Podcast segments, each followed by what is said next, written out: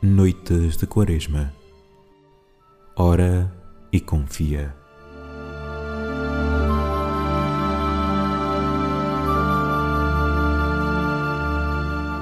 Deus amou tanto o mundo que entregou o seu Filho unigênito. Evangelho de Nosso Senhor Jesus Cristo, segundo São João. Naquele tempo, Jesus disse a Nicodemos: Assim como Moisés elevou a serpente no deserto, também o Filho do homem será elevado, para que todo que acredita tenha nele a vida eterna. Deus amou tanto o mundo que entregou seu Filho unigênito, para que todo homem que acredita nele não pereça, mas tenha a vida eterna.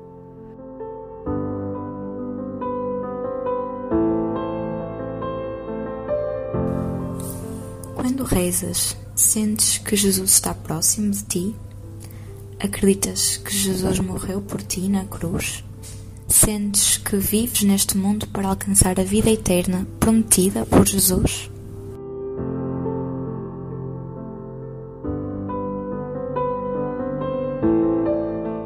Senhor, Mestre da verdade, tu que ensinas o caminho da entrega à vontade do Pai, tu que abristes o coração e o entendimento de Nicodemos à luz da tua presença amorosa e da vossa palavra salvadora, conceda-nos rezar no espírito da filiação divina para obtermos os dons do teu amor.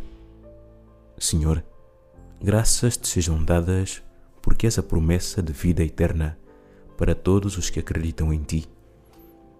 A tua presença amorosa faz com que o nosso coração confie na tua promessa de fidelidade e de vida nova. Contigo não nos perdemos em caminhos de dor e de aflição. Sabemos que iluminas sempre o caminho mais escuro da noite da nossa vida.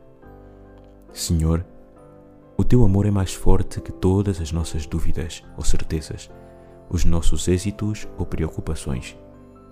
Queremos sentir-te ao nosso lado, a caminhar conosco, na certeza de que tu nos salvas por meio da tua palavra e da tua presença na Eucaristia. Olhamos para a cruz, onde tu estás, Jesus, do alto desse trono de amor, tu nos convidas a seguir o caminho da santidade, da entrega generosa, da nossa vida ao serviço do bem, da justiça e da paz, sem medos.